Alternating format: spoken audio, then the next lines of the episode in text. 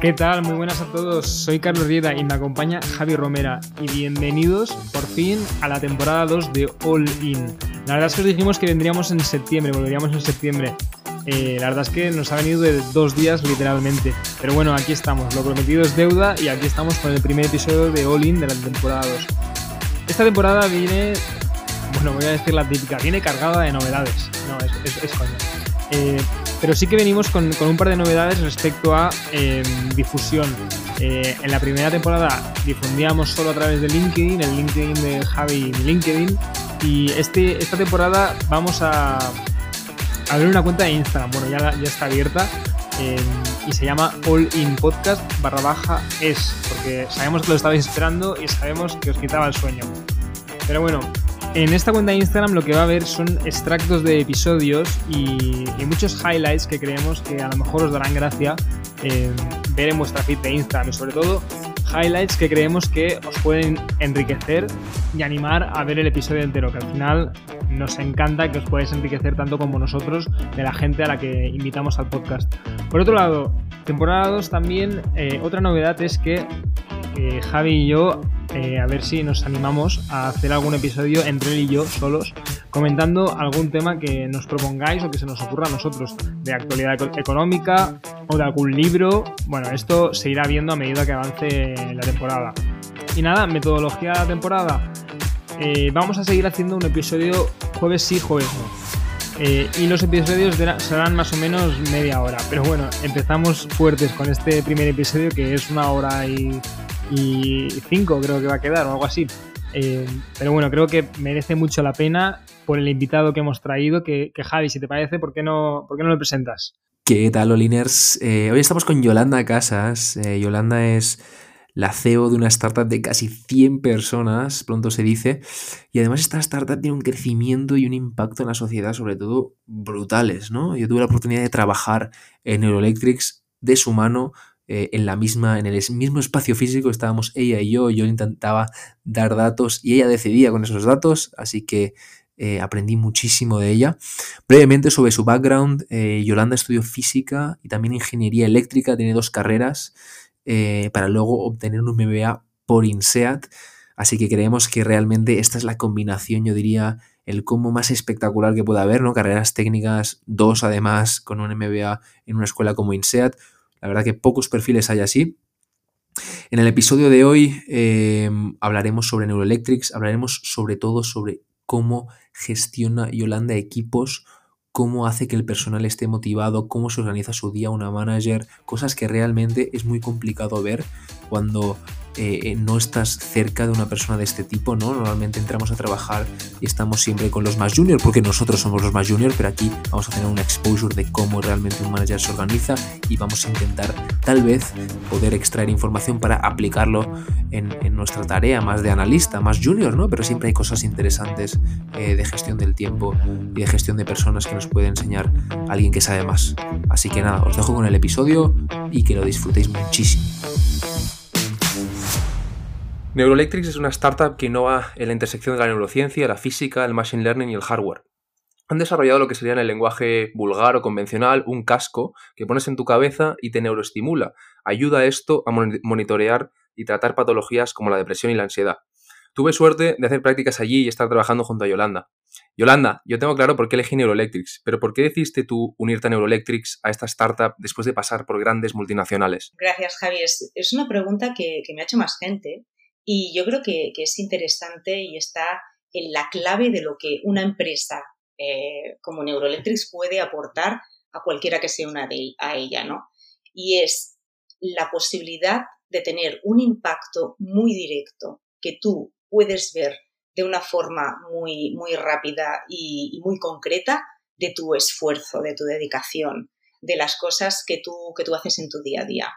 Eh, en una empresa como una gran multinacional, eh, existen unos procesos muy rígidos, existe mucha burocracia también, eh, mucha política y tiene una inercia enorme para producir cambios. Entonces, las personas que tenemos ese gusanillo de transformar, de hacer que las cosas mejoren, cambien, eh, en, una, en una estructura tan, tan grande y tan rígida, eh, no es fácil poder ver esos, esos resultados de, esos cambios que haces y de, esa, y, de esa, y de esa energía transformadora que tienes. En cambio, en una empresa eh, de las características de Neuroelectrics, eso es mucho más obvio. Entonces, yo lo que tuve es la oportunidad de ponerme al frente de esta organización en un momento súper chulo en el cual estaba a punto de despegar, ¿no? Estábamos ahí eh, yendo hacia, hacia la, Serie A y, y, en un momento en que requería, era fundamental esa transformación de la empresa, desde, desde eh, una, una, empresa eh, startup que, que, estaba lanzándose hacia, hacia el siguiente nivel de desarrollo una vez consiguiéramos eh, conseguir el dinero para, para pues, bueno, hacer los ensayos clínicos, etcétera, todo lo que había que hacer. Entonces, ese reto de, de poder tener en mis manos esa capacidad de transformación y ver el impacto tan directamente es el que me cautivó de una oportunidad como esta, ¿cómo te enteras? Creo que, es muy, creo que los procesos a, nivel, a nivel super junior funcionan muy distintos para startups y para big corporations. Entonces, claro, ¿cómo es en tu caso? ¿Cómo te enteras de esta posibilidad de, ir a hacer más impacto a Neuroelectric? Bueno, en mi caso fue un headhunter. Entonces, eh, claro, de alguna forma eh, yo conocí la empresa a través, a través del headhunter que me, que me, pues, Decía, mira, que tenemos una oportunidad en esta empresa, Neuroelectrics. Yo en ese momento todavía no había oído hablar de Neuroelectrics. De hecho, acababa hacía poco que había vuelto a, Barcelona después de estar eh, ocho años en el extranjero. Eh, realmente me interesaba muchísimo todo lo que era el ecosistema de, startups y concretamente en health tech, que por la experiencia que yo ya tenía también en, en healthcare y sobre todo en, cosas más digitales y tal me interesaba mucho, pero todavía no me había metido, ¿no? Estaba, yo estaba trabajando para algo y tal. Y, y en ese momento, eh, cuando me dijeron esto de Neuroelectric, dije, ¿qué es lo que qué es? ¿Qué, hace esta empresa? Me, interesa, el, me, como mínimo, el nombre me interesa, ¿no? Yo soy una persona muy curiosa, siempre quiero entender las cosas y dije, ¿esto, esto qué es lo que es?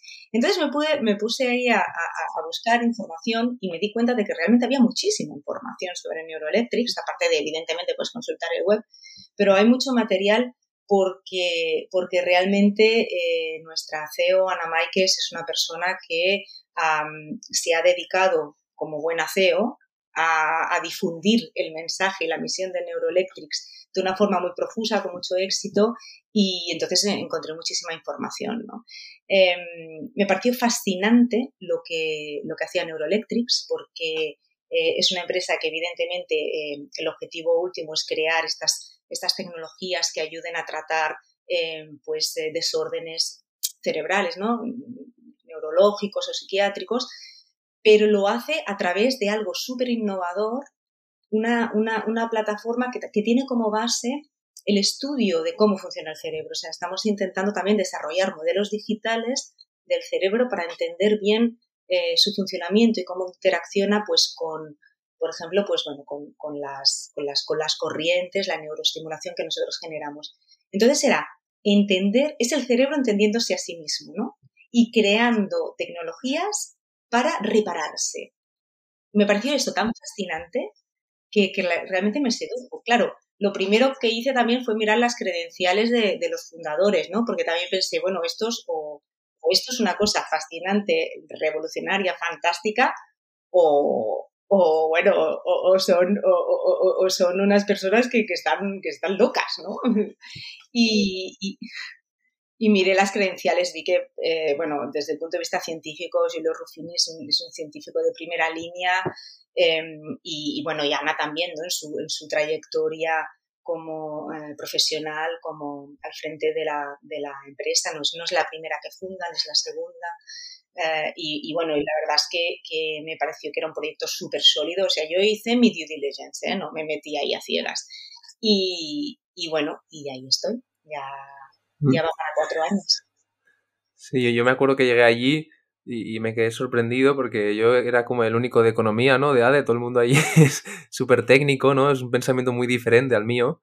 Eh, que bueno, intento, intento tener un pensamiento un poco multidisciplinar, ¿no? Creo que es bueno, pero, aún así, yo me acuerdo de los primeros días que, que, me chocaba, ¿no? Todo el mundo pensaba súper estructurado y tal. y, la verdad que, que, pude aprender mucho de tanto ingenieros, neuro, neuroscientists, eh, la verdad que la mayoría de la plantilla diría que, que son de, de, esos roles, ¿no?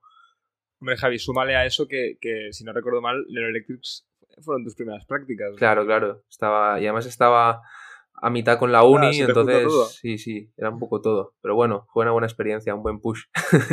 sí. sí, Bueno, yo creo que eso es, eso es fundamental también, ¿no? Eh, el entorno en el que te encuentras.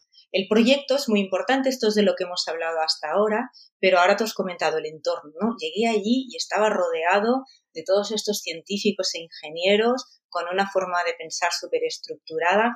En realidad, mm, es verdad que la mayor parte de nuestra plantilla tiene ese, ese tipo de, de, background, ¿no? Más de STEM, ¿no? Que ahora se utiliza Science, Technology, Engineering and Math. Eh, es verdad por, por, por, el tipo de empresa que somos, ¿no? Y, y, el enfoque que le damos a lo que hacemos. Eh, pero, pero tenemos también otros, otros perfiles. Lo que sí que tiene en común todo el mundo, que es súper importante, es la curiosidad, las ganas de entender las cosas eh, y, también eh, la búsqueda de, la excelencia, ¿no? Intentar mejorar, siempre más, ¿no? Mejorar, eh, en última instancia, si me apuras, el mundo, la sociedad, eso, eso forma parte también de nuestra misión. Estamos haciendo algo para, para transformar eh, pues en última instancia, pues las vidas de esas personas que tienen esas patologías y que les podemos ayudar con nuestros tratamientos. Pero, pero este mensaje de, de buscar la excelencia, la transformación, ¿no? de, de hacer las cosas mejores, no solamente va hacia afuera, sino también hacia adentro. Dentro de la propia organización, eso es un moto que tenemos, ¿no? Un motor que nos mueve, y también a nivel individual. Y entonces eh, esa, esa curiosidad, esa hambre por, por entender, por aprender y por mejorar, y por mejorarse uno mismo, por crecer, la tienen todos y cada uno de los miembros de Neuroelectrics. Y en ese sentido tengo que decir que Javi encajaba muy bien, porque comparte también esa, esa hambre y, esa, y esas ganas de, de mejorar, ¿no? Y es algo que lo tenemos muy en cuenta siempre, incluso eh, nosotros cuando seleccionamos a, a, las personas para unirse a nuestro proyecto, incluso los becarios, tenemos eso en cuenta. Sí, sí, yo, yo, diría, ¿no? Que se suele decir que todas las startups, ¿no? Al final eh, buscan un poco esto, la creatividad, ¿no? las ganas de aprender, pero es que en Neuroelectrics, sinceramente, el impacto que, que hay ahí es, es, diferencial, ¿no? No, no, o sea, la mayoría de las startups ahora de las, en las que pienso son, son software, son soluciones muy nicho, ¿no? Eh, que, que, obviamente son, son importantes y solucionan un problema que las empresas tienen, pero esto, esto es un impacto mucho mayor y un impacto directamente sobre las personas en el sector health. Entonces, eh, yo creo que, que, totalmente, ¿no? Es, es, esto a mayor escala, eh, incluso, en el caso de Neuroelectrics. Y, y, y, yo también, bueno, en, en, en mi periodo, ¿no? Yo, yo, veía un poco, ¿no? A, a Ana Maikes como, como la CEO, CEO buenísima, ¿no? Y que, siempre, siempre estaba generando mucha marca para Neuroelectrics en muchas charlas, en siempre muy, mucho tiempo fuera de la empresa, ¿no? Y te veía a ti como una persona que dentro de la empresa eh, eras la referencia, ¿no? Un poco para, para, todos. Entonces, era un poco eh, preguntarte, ¿no? ¿Cómo, cómo, ¿Cómo gestionas tu día a día, ¿no? ¿Cómo, con, con, con el equipo, ¿no? ¿Qué, ¿Qué, es importante para ti dentro de la empresa con, a la hora de, de, de gestionar los empleados y, y en general? Uh -huh. Sí. Pues la verdad es que me cuesta un poco eh, saber exactamente el número porque como va cambiando, estamos reclutando, estamos creciendo, pero ahora estamos en algún lugar entre 60 y 70. Eh, y, bueno, un poco para responder a la, a la pregunta de, Javi, eh, este, este, estamos en una etapa de, la empresa que es de crecimiento, ¿no? Comentaba, es de crecimiento, crecimiento, eh, digamos, en tamaño en cuanto a, número de, de, empleados pero también crecimiento en el sentido de, de, madurez, de madurar, ¿no? de consolidarse, de profesionalizarse, de optimizar la forma de trabajar, tener una organización más estructurada, eh, unos procesos más estandarizados y más sólidos que nos permitan eh, ser más eficientes en la consecución de nuestros objetivos. ¿no? Y entonces, este, este, esto es un proceso, esto no es una cosa que de repente un día amaneces y tienes todos los procesos ahí en, en marcha y todo está estandarizado y todo funciona ahí casi sin esfuerzo. Esto es un trabajo de transformación que requiere una gran energía, una gran pasión, una gran visión también y que no se puede hacer exclusivamente top-down, sino que solo se puede conseguir con la implicación directa, con, con, el, con el compromiso y con el ownership de cada uno de los miembros del equipo. Y digamos que esa, esa es la, la función principal eh, de, un CEO de alguna manera, ¿no? Es, mirar hacia dentro de la compañía y decir, bueno, ahora vamos a ver cómo organizamos, cómo hacemos, cómo operamos nosotros para conseguir esa, esa, llegar a esa misión que, tiene la empresa. Y, en mi caso particular, eh, que me preguntabas un poco cómo, cómo hacía yo, em, no es solamente lo que, lo que yo creo, eso forma parte de la cultura de la empresa. Estoy muy contenta de estar en una empresa que tiene una cultura, unos valores con los cuales yo me siento identificado, me siento identificada y, y que, que es que, que, necesitamos que sea cada uno desde su función que tome el, o sea, que, que crea no solamente en el proyecto, sino en la forma de conseguirlo y que, eh, y que tenga este, este, este ownership y empuje en, esta transformación que tenemos que hacer. Porque el reto grande que tenemos como empresa es que tenemos que día a día transformarnos, mejorar, eh, ser más robustos para poder soportar el crecimiento que nos vendrá, ¿verdad? Necesitamos, que, necesitamos tener una, unos cimientos sólidos, una estructura sólida de, de, de procesos, de calidad, también de talento ¿no? en los lugares adecuados y tal, pero a la vez que estamos construyendo esto, estamos operando también en el día a día. Tenemos unos objetivos, por ejemplo, comerciales, pero nosotros seguimos eh, pues, eh, fabricando y vendiendo nuestros productos, mm, a la vez que estamos transformándonos para mejorar, para, para poder soportar este crecimiento futuro en, en las en el momento en que pues, estos tratamientos de, estimulación que ahora mismo estamos en fase de ensayo clínico, pues lleguen al mercado médico, ¿no?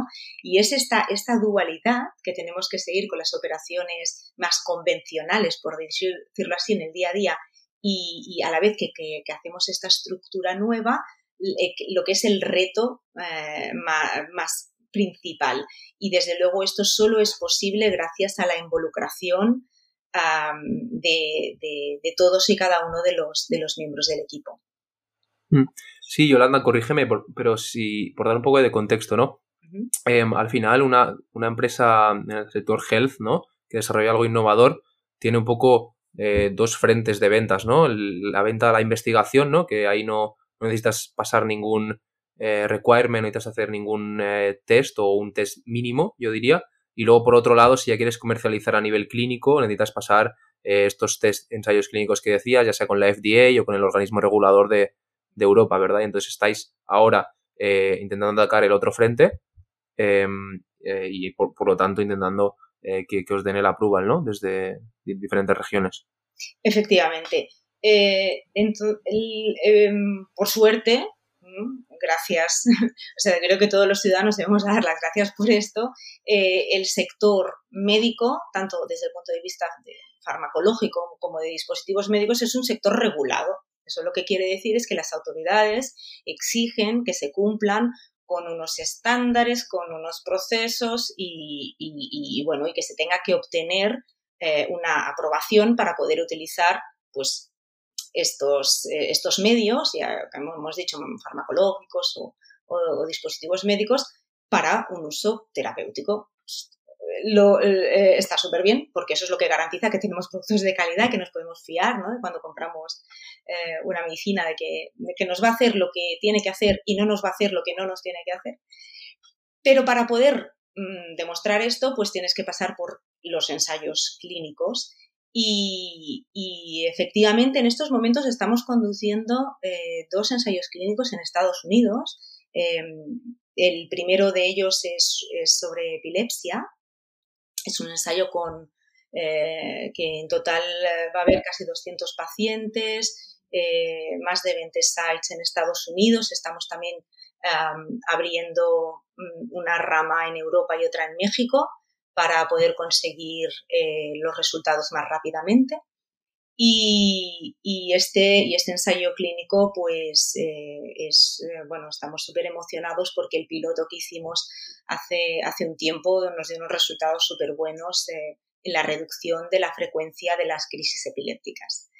Y, bueno, y este es uno de ellos y el segundo es en depresión. Este es un ensayo más pequeñito, de, es un ensayo piloto, pero en casa. No, los pacientes no, eh, que, que, están participando en este segundo ensayo, en el de depresión, no tienen que ir eh, cada día al, hospital a recibir su estimulación, sino que eh, tienen el dispositivo y en, el confort de sus casas pues están, están recibiendo el, tratamiento en estos momentos, eh, claro está, de forma experimental todavía. Hmm. Yolanda, una, una pregunta. Yo, yo pienso que Carlos un día será un, será un jefe gestionar personas. Entonces, eh, eh, te quería preguntar un poco, ¿no? ¿Cómo, cómo, cómo piensas tú, ¿Cómo, piensas tú sobre eso? ¿Cómo ayudarías al Carlos de aquí de cinco años? tienes muchas reuniones, te guardas tiempo para pensar, ¿no? Porque entiendo que ese tiempo para reflexión es importante, aunque tengas el calendario lleno, ¿no? ¿Cómo priorizas eh, poner reuniones por la mañana, por la tarde, ¿no? Cosas así que parecen no importantes, pero que nosotros no llegamos a ver porque no nos, ha tocado nunca trabajar en ese rol, ¿no? Pues e, este es un, este es un eh, tema interesante. Estás hablando un poco de cómo se organiza una persona que tiene responsabilidad sobre equipo, ¿no? Eh, yo creo que depende del momento en que estés en la, en la organización, ¿vale? Porque nosotros, por ejemplo, estamos en una etapa muy transformativa y en una etapa en la que las cosas no están eh, tan estandarizadas porque estamos creando los estándares, eh, es más necesario tener reuniones, aunque también favorecemos mucho la comunicación asíncrona, es decir, eh, en la que no está todo el mundo en el mismo lugar a la vez, sino eh, utilizamos pues eh, emails dependiendo del tema, pero también utilizamos mucho canales de, mensajería instantánea. Nosotros en particular usamos el, los, el chat de, Google, porque utilizamos Google Suite, pero bueno, cualquier otro cualquier otro medio similar pues tendría la misma función. Em, pero sí que es verdad que hay, ah, hay más reuniones en una etapa en la cual está habiendo una gran transformación, se está, se está de alguna forma estableciendo la forma de funcionar, que en una etapa en, la cual la forma de funcionar ya está más establecida. Pero sí es verdad que eh, una persona al frente de una organización y de un equipo eh, también eh, necesita tiempo a solas, sin estar necesariamente reunido o con otros. Em, yo lo que, lo que hago es que bloqueo en mi agenda, porque lo tengo que bloquear, porque si no bloqueo, yo tengo invites. Bloqueo, bloqueo unas, unas franjas eh, y yo me suelo bloquear tiempo en la mañana, porque mm, es cuando yo soy un early bird, yo me, levanto pronto y eh, cuando tengo, cuando me concentro mejor es por la mañana, hay personas que me dicen lo contrario, me dicen, no, no, yo cuando estoy más productivo y mi cabeza veo yo que tiene mejores ideas y tal, es por la tarde, incluso cuando anochece yo pienso, madre mía, qué diferentes somos las personas, ¿verdad? Porque yo entonces es cuando estoy más cansada y ya no doy para más, pero en las mañanas es que es cuando, cuando tengo, eh, pues eso, más, como más claridad y más foco, aprovecho para, para reservarme algunas horas y, es cuando hago el, trabajo que tengo que hacer yo, eh, digamos, de forma individual. Y hay una cosa muy interesante aquí, ¿no? Mm, leí de, de, Paul Graham que tenía, habían dos cosas, ¿no? El, bueno, schedule, el maker schedule y el worker schedule, que decía que el maker se, organiza el día como en slots de tres horas o de cuatro horas. Así tiene pues la mañana para hacer algo, para to make something, y, la tarde pues la dedica a otra cosa. Y luego estaba el, el manager's schedule que se organiza en slots de media hora. Porque tiene que conocer a mucha gente, tiene que hacer muchos catch-ups y tiene que ir, bueno, pues, pues, pues hacer su trabajo de esta forma, ¿no? Y que había un problema cuando estos dos schedules hacían collide. Porque claro, el, el, el, manager le pedía al worker a mitad de su, de sus, slot de tres horas eh, unirse y luego el, el, worker, claro, pues, se, se, queda colgado, ¿no? no se, dice, bueno, pues no, ya lo dejo para el siguiente slot terminar el, el, el, análisis que estaba haciendo, porque claro, me falta una hora, no me puedo contentar por una hora. No sé, no sé si esto se tiene en cuenta a un nivel, a un nivel tan alto, no, no sé qué opinas de, de, de, estas dos formas de organizarse el día. Pues eh, desde luego, eh, o sea, me parece, no, lo, no lo había pensado en, en, cómo, cómo, puede chocar, eh, digamos, la, la, visión esta de que sí, que el manager realmente, pues los slots son más pequeños. Si, si quieres hacer algo, eh, es verdad que necesitas como introducirte en ello, concentrarte y tal, y si estás todo el tiempo switching, ¿no? Cambiando de una cosa a la siguiente, pues realmente seguramente no puedes, em, tu productividad bajar muchísimo.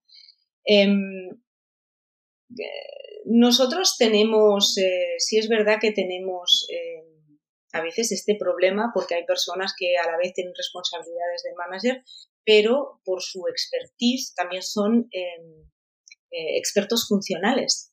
Entonces también deben contribuir a veces con, individualmente. Yo creo que esto les afecta más eh, cuando las dos, los dos tipos de perfil se encuentran en la misma persona. Eh, el, el, ejemplo que tú me ponías eh, también puede pasar, pero yo creo que tampoco será tan a, tan a menudo, ¿no? Que el, que el maker este pues tiene que estar reuniéndose con su manager. Y cuando le pase, pues a lo mejor sí le rompe un poco en la mañana o lo que sea, pero supongo que es algo que se puede, que se, que se puede se puede llevar, que, que, que, para eso uno es el maker y el otro el manager. Bueno, seguramente porque la agenda del manager es más difícil de acomodar a la de todos los demás. Entonces, al final, pues hacemos al revés, pero por una cuestión de practicidad, ¿eh? no por una cuestión de rango ni nada de eso, sino vamos a ser prácticos. Pero, pero sí que creo que puede haber un collide más grande cuando esto sucede en una misma persona, ¿no? Que una misma persona es a la vez manager, pero también maker en el sentido de que, de que es, eh, es alguien que tiene que contribuir con, con a, a, una tarea con su con su esfuerzo individual porque, eh, pues eso, una organización relativamente pequeña pues tiene esa dualidad de funciones. Y yo creo que sí que es un, que es un problema y, de hecho, una de las cosas que, que, que, estamos reflexionando mucho, ¿no? De, de, oportunidad de mejora y de cómo hacer para que, para que eh, podamos funcionar mejor eh, cada vez, es eh, la de intentar reducir el número de cosas que están pasando en paralelo en la empresa, de forma muy constante. Y, incluso, em, fíjate que eh, una de las cosas que, hemos hecho así recientemente, porque para nosotros el talento, las personas, el equipo, bueno, es, es, es fundamental, es lo, más importante, es el alma de, de Neuroelectrics y, y, sus manos y su, y su cerebro, ¿no? Em, tenemos eh, para reflejar esto una, una, pared con todas las, las fotos de, nuestros team members ahí organizados por equipos y tal. Y, y nos, nos, pidieron que cada uno de nosotros eh, dijera una, una, frase que de alguna forma pues les, les pareciera inspiradora o una frase eh, que les resonara o, algo que les definiera como persona, cualquier cosa. Entonces cada uno ha escogido una frase y son frases muy diversas. La que escogí yo fue decidir lo que no se debe hacer es tan importante como decidir lo que se debe hacer. Eh, pick your battles. Esa es la que elegí yo, porque a mí, desde mi función, eh, al frente de las Muchas battles. Hay muchísimas, muchísimas battles. Hay muchísimas cosas. Es, es genial porque, porque eh, el equipo identifica muchísimas cosas que se podrían hacer y todas ellas son buenas ideas. Pero no podemos hacer todo a la vez.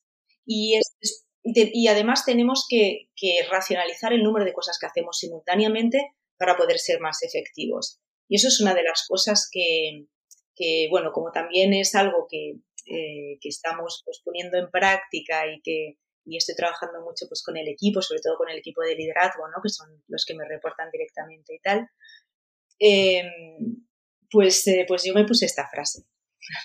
Al, final, al final puede ser una, una batalla sola que te gane la guerra, ¿no? El desembarco en Normandía ahí, ya lo haces bien, ya estás que, que ganas la guerra, ¿no? Entonces, hay que saber elegir. Me acuerdo, me acuerdo en el, en el árbol este, ¿no? Que decías que, que ponías las, poníais las fotos de todo el mundo. Me acuerdo que yo me sentía el puto amo porque me, estaba ahí arriba, al lado, tuyo, y parecía que, que fuera el jefe y estaba de prácticas. Pero sí, sí, me acuerdo que está muy bien porque es como que conectas más con la gente y es una muy buena iniciativa, yo creo, ¿no? Pero cambiando un poco, ¿no? De, de, tema, eh, te diría que, o sea, últimamente he leído un libro que se llama Deep Work, que, que te dice, básicamente, te presenta el trade-off entre la productividad tuya y la responsiveness al equipo, ¿no? Imagínate que te llega un mensaje por Slack, ostras, eh, debo responder al instante, o por Google Meet en este caso, o debo centrarme en mi, cosa y luego elegir yo cuando respondo, ¿no? Entonces, el autor, que ahora no me acuerdo el nombre, te decía, ostras, no seas esclavo de las notificaciones. Tú, que te lleguen las notificaciones, tú te pones tus franjas, ya sea de 25 minutos, y luego miras 5, el, el Google Meet, ¿no?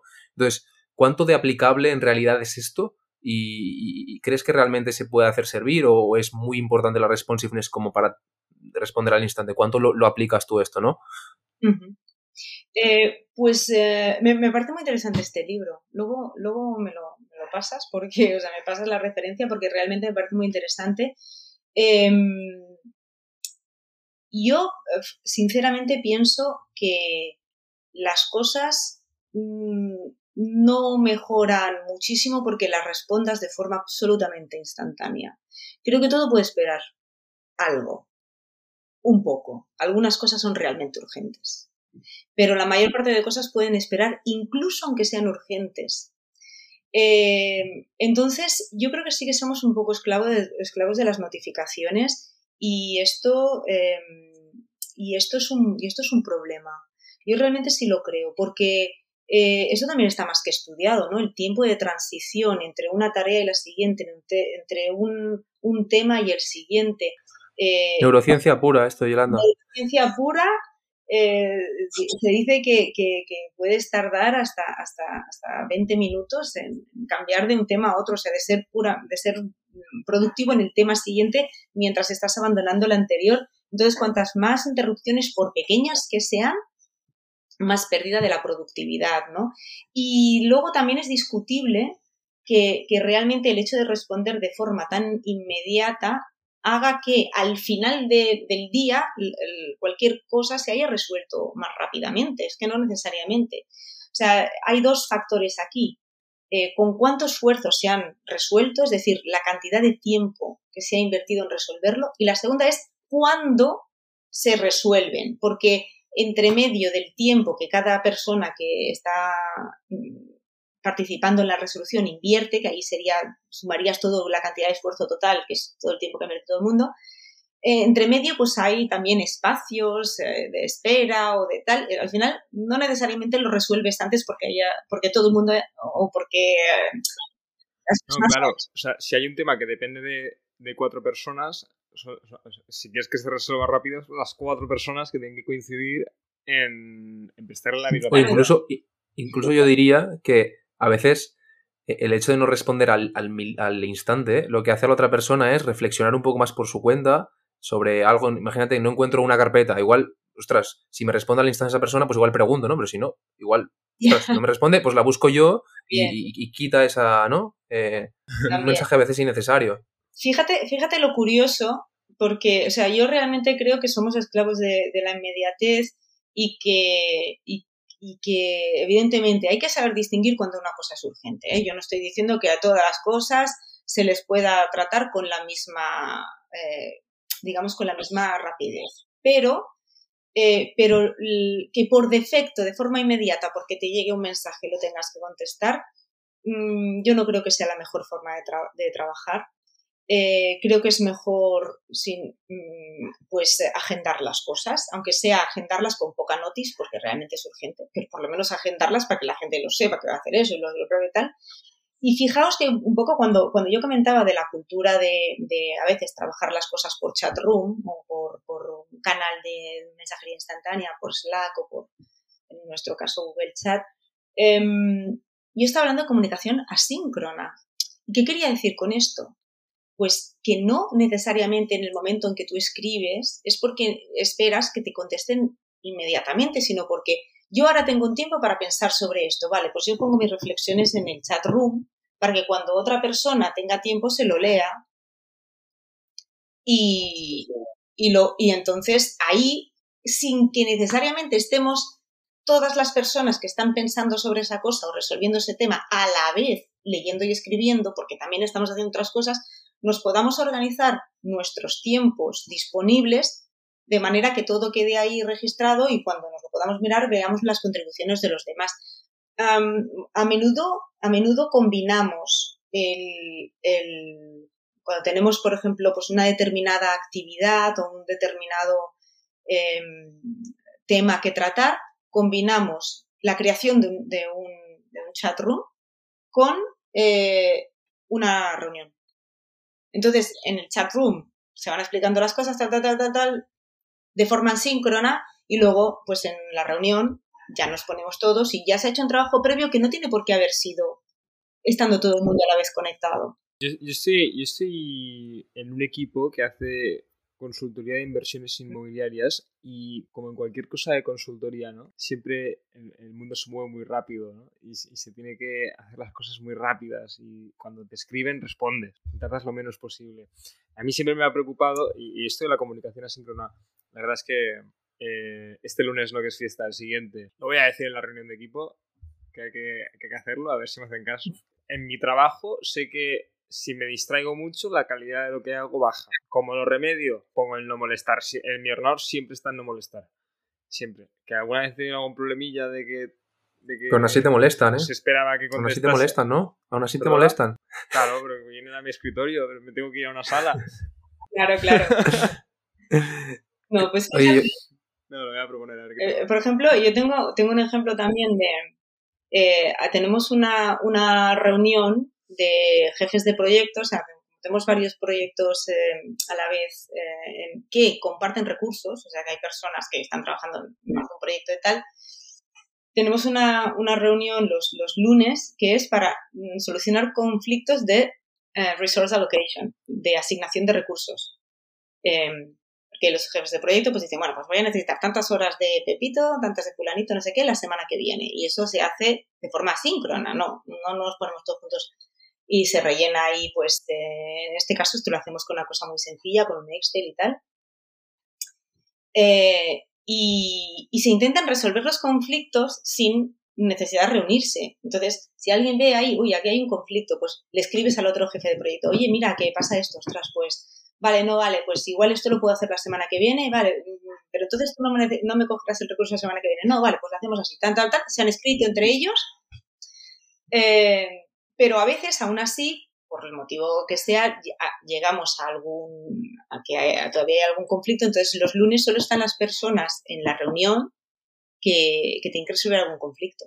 Porque a veces sí que es mejor, el, conflicto de asignación de recursos, a veces es mejor resolverlo eh, hablando. ¿no? Cuando es simple se puede resolver de forma síncrona, pero tenemos el, el, canal asíncrono que a veces nos evita la reunión, ¿no? A veces, ah, pues no, pues todos estamos bien, pues no hace falta hacerla. Pues Yolanda, hemos hablado de, de Neuroelectrics y de, lo que hacéis. También hemos hablado un poco de cómo, cómo te gestionas ¿no? para ser exitosa en, tu trabajo y, hemos tocado muy ligeramente el tema de tu relación hacia el resto de, la gente, ¿no? Y, y, me gustaría saber, claro, en todas estas reuniones que haces y poniendo énfasis en lo que has dicho de la importancia que de la gente y de que hagan su trabajo al 100%, claro, ¿cómo mantienes a la gente motivada? Supongo que cada vez que te reúnes con alguien le dices, les dice, le dices todas las benevolencias de su trabajo. ¿Cómo haces esto?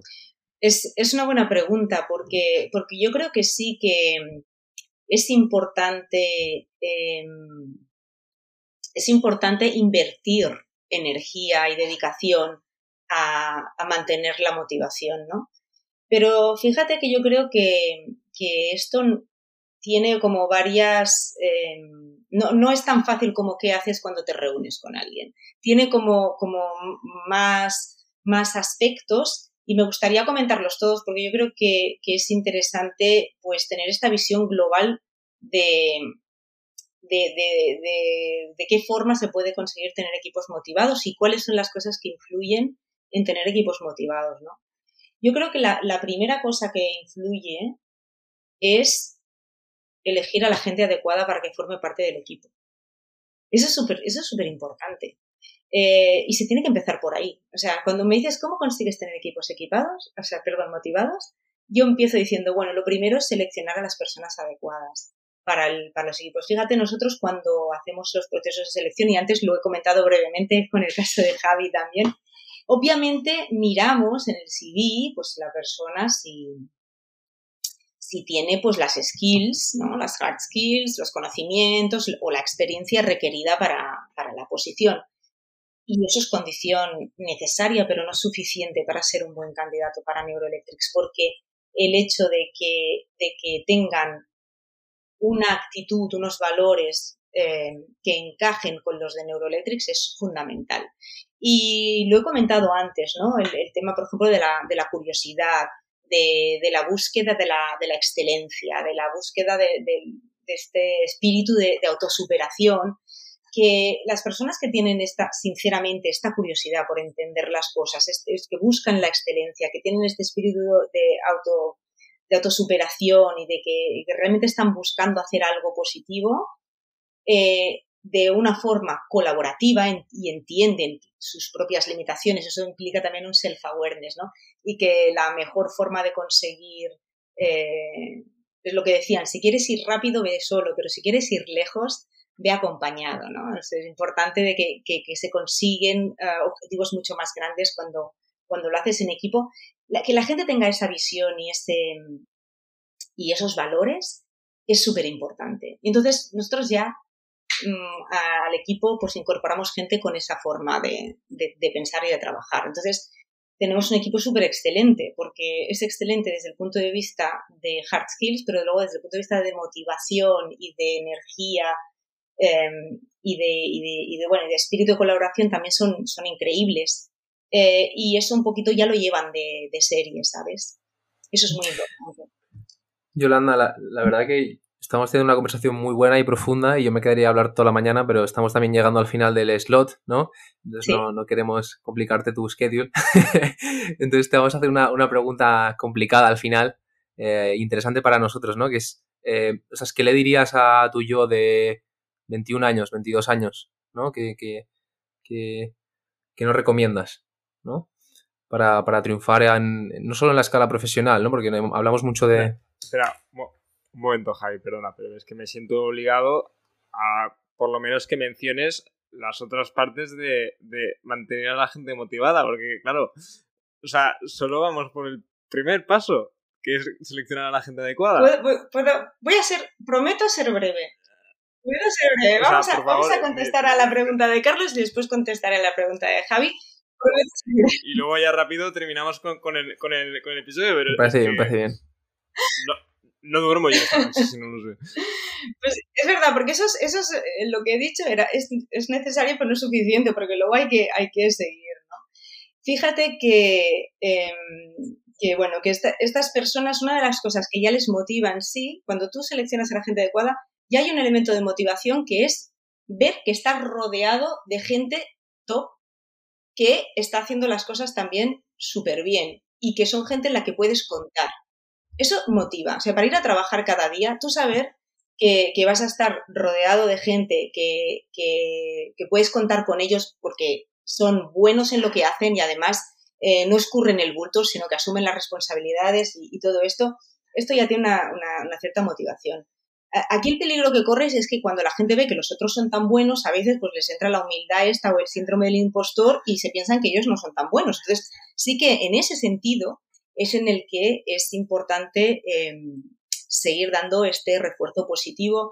Yo, a mí me gusta mucho dar refuerzo positivo porque yo creo que es una, es como, es como magia, es como magia. O sea, lo que tú consigues mm, haciéndole notar a la gente las cosas buenas que hacen, cuando les pones ese, ese espejo, eh, digamos, em, focalizado, resaltando todos sus, eh, todos sus logros, y, esto sobre todo con personas que ya son de por sí muy autoexigentes ¿eh? y, que, y, que, y que ya de por sí pues se esfuerzan mucho. pero que a veces tienden a ver más lo que, donde no han llegado que todo lo que sí que han hecho y han dejado detrás. Hacer esto eh, es muy importante, a me gusta mucho y creo que tiene un poder enorme, empodera a la gente enormemente. Y además esto, cuando lo haces eh, de forma regular y además, eh, bueno, en privado a veces, pero también en público otras veces, se crea una cultura en que después la gente hace esto, hace lo mismo. Una de las cosas que a mí me, ha llamado la atención ¿no? de Neuroelectrics es que hay una cultura de dar kudos increíble. No tenemos una forma oficial necesariamente de dar kudos, ¿eh? de, mm, para quien no entienda la expresión, significa pues felicitar a alguien por algo que ha hecho. Em, pero la gente lo hace espontáneamente. A mí me viene un montón de gente y me dice, oye, de verdad, he estado trabajando con tal persona y qué placer, porque tal y qué cual. Y se lo dicen entre ellos también. Entonces, em, eh, establecer, o sea, dar el ejemplo de dar este feedback positivo incluso delante de otras personas hace que otros miembros del equipo también lo hagan. Y desde luego, mantener motivada a la gente no depende solo del líder. Depende de que exista esa, esa cultura. Y la última cosa que quiero decir ya en, ese, en relación a esto es la no asshole rule. No asshole rule. Una de, las cosas que es importante eh, para mantener al equipo motivado es no tolerar comportamientos eh, tóxicos, ya sea porque alguien está escurriendo el bulto no está trabajando no está asumiendo sus responsabilidades y está, por lo tanto, haciendo que la carga del trabajo que no hace pues repercuta sobre los demás, como porque tiene un comportamiento abusivo, de falta de respeto, etc. Esto es súper importante porque tiene muchísimo que ver con la motivación. Y, y, bueno, mm, eh, no sé, por si alguien habla inglés, no asshole rule sería, bueno, es que la, palabra es un poco fuerte, ¿no? Pero a ver, a ver. dirías la regla de como igual, es que no sé, no sé, me parece que cualquier palabra en castellano va a ser más malsonante, pero... Hay que ser respetuoso, hay que ser respetuoso con el equipo, ¿no? Sí, hay que, ser, que, no, se toleren estos comportamientos tóxicos, eso es muy importante también, porque eh, eso baja muchísimo la motivación. Entonces, yo un poco sería esto, sí que el, refuerzo positivo es muy importante, pero cuando lo haces eh, consigues que otros también lo hagan, pero tener al equipo adecuado y, no tolerar comportamientos eh, que no lo son, pues es muy importante también. Yo, yo, quiero añadir un último comentario antes de que nos des tu consejo. De, mm, Se lo vaya pensando. A, a las aprovecha. A las personas, sí, antes de que nos des el, consejito. Em, claro, desde mi punto de vista, y habiéndome estudiado, yo estoy motivado si, por un lado, me dicen que he hecho mi trabajo bien, que eso siempre es importante, ¿no? pero a la vez no me basta que me digan si que he hecho mi trabajo bien si siempre voy a estar haciendo el mismo trabajo. O sea, creo que, creo que hacer tu trabajo bien tiene premio en el sentido de un poquito más de responsabilidad. Un poquito más de responsabilidad. Y eso a mí me, mantiene motivado para dos cosas. Para hacer mi trabajo bien y tener el, oye, oye Carlos, que lo has hecho muy bien, crack, que eres un crack. Y, y el otro, para seguir haciendo más. Totalmente. Y de hecho, y de hecho eh, yo diría que una de las partes de mi trabajo que más me motivan y más me gustan es la de ayudar a desarrollar a otras personas, ¿no? Y ese, ese ayudar a desarrollar tiene que ver, o sea, cuando doy feedback, no, solamente doy feedback siempre, mm, digamos, como de felicitaciones y golpecitos en la espalda, a veces feedback de, de, áreas de mejora, pero siempre con una, con actitud constructiva. Y en, y en por ejemplo, una de las cosas que yo creo que, se puede ver es cómo eh, apostamos por la gente en el sentido de que incluso cuando ellos todavía no están seguros de si son capaces de hacer algo, pero si vemos claramente que sí lo pueden hacer, darle la oportunidad de, desarrollarse en, en, una determinada dirección, a veces con un poco de stretch, o sea, a veces incluso cuando alguien todavía no, no está del todo preparado, pero con el soporte de una organización que va a estar dándote los medios para que tú, con tu esfuerzo personal, porque al final el desarrollo, eh, el mérito lo tiene uno mismo, ¿eh? no, nadie te puede desarrollar. No, te, no, no puedes. Fíjate que crecer es un verbo intransitivo, quiere decir, tú no puedes crecer a otro. solo puede crecer uno mismo, cada uno, ¿sabes? Em, esto es una cosa que, la uso mucho, pero lo que sí que se puede crear es un entorno eh, que fomente ese crecimiento y sí que puedes poner a, a la persona en un entorno adecuado, con unas condiciones adecuadas, con el apoyo, con la formación, con las oportunidades para, para que se desarrolle y crezca. Y sí, es súper importante esto, Carlos, yo creo que tienes mucha razón.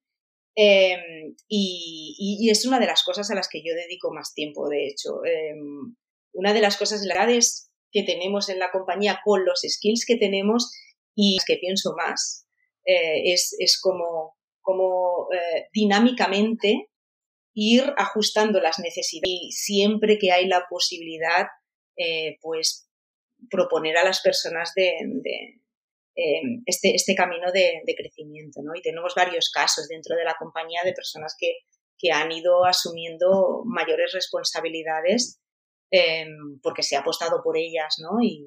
Y, han demostrado con creces que la apuesta mereció la pena. O sea que estamos súper contentos en ese sentido. Mm, yo creo que conozco algunas, sí. de esas personas. mira, Yolanda, ahora mismo me estoy leyendo un libro que no sé para qué lo leo porque no lidero nada, pero se llama Las 21 leyes del liderazgo. Y, en lo que dices, o sea, lo estoy viendo en práctica. Porque sí, hay eh, la ley de que desarrolles a la gente que te rodea. La ley de mm, del respeto, cosas así. Y así 21, 21 veces y explicándote todo. Nada, comentario. Mm. Que lo estoy viendo en, práctica. Así que creo que tu equipo estará bien, bien, bien patronado. bueno, Yolanda, creo que ya, si, queréis, vamos, vamos cerrando el episodio. Sí, vamos. Porque esto en teoría tiene que durar media hora, pero con Yolanda siempre siempre como es tan interesante, pues es complicado hacer media hora. pero, pero bueno. Bueno, Yolanda, ya para acabar el, episodio, em, vamos a hacer esta temporada 2 una, pregunta y la vamos a ir cambiando, depende de cómo nos venga el tema cuando montemos el episodio. Y es, si pudieses dar algún consejo a la gente de 21 años que ahora está buscando desarrollarse o que les gustaría ser algo, contribuir de alguna forma al mundo, ¿qué dirías? ¿Qué les dirías? Interesante. Em, había pensado en qué me diría a mí misma, pero tal vez no diría exactamente lo mismo a mí misma que a otros.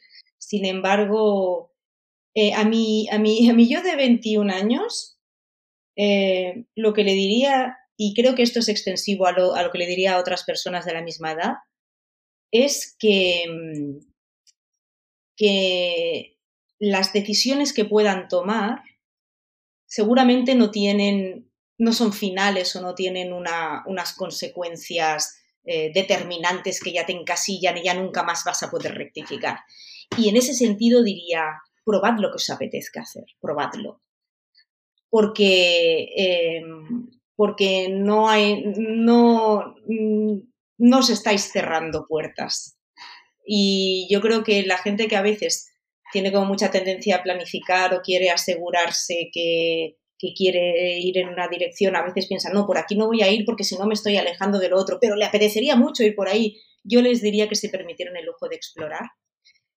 Bueno, Liners, la verdad es que eh, estoy aquí después, o sea, ahora mismo este audio lo estáis escuchando de cuando ya eh, el, episodio está listo para salir, ya está editado. Y, os cuento esto porque cuando estábamos grabando con Yolanda, eh, su conexión falló y luego nos volvimos a conectar, pero, pero su ordenador no sé qué pasaba, que no grababa o el sistema estaba fallando. Y quería comentaros un poco las ideas principales con las que queríamos cerrar el episodio. Y, una era, como dice Yolanda, es, eh, o sea, no penséis que alguna de las cosas que hagáis ahora, en vuestros 20 años, eh, será delimitante o un factor limitante en el futuro. Tenemos que probar cosas, tenéis que probar lo que queráis y buscar dónde encajáis. Ya veis, eh, Yolanda empezó con una carrera de física eh, super STEM y ha terminado dirigiendo personas y dirigiendo una empresa. Y también otro cambio importante que ha hecho, que ha pasado de una, de una big corporation a una empresa más pequeña. Total, lo que os quiero decir es que no os agobiéis con, que vuestro siguiente trabajo será vuestro último trabajo. Y por otro lado, eh, la otra razón o la otra idea con la que os quería, que queríamos que os quedaseis de, este episodio era la importancia de las soft skills. Al final las soft skills serán eh, las skills que os hagan únicos. Todo el mundo sabe picar Excel, pero no todo el mundo eh, sabe ser un líder o sabe trabajar en equipo. Al fin y al cabo, las soft skills son, son skills imprescindibles que tenemos que desarrollar y era uno de los motivos por los que queríamos hablar con, Yolanda. Al final tiene un rol eh, muy importante y muy determinante y que al final trabaja con un montón de empresas y tiene unas soft skills, por lo que habéis visto y por lo que hemos visto en el episodio de hoy, súper desarrolladas. Bueno, no me enrollo más. Eh, muchísimas gracias por haberos escuchado. Ya sabéis cómo, cómo, funcionamos. Jueves sí, jueves no. Así que si este jueves ha sido sí, el jueves que viene será no. Esto quiere decir que nos vemos de vuelta el jueves día 13 de octubre. Hasta entonces, cuidaros mucho y acordaos de seguirnos por Instagram. All Podcast barra es.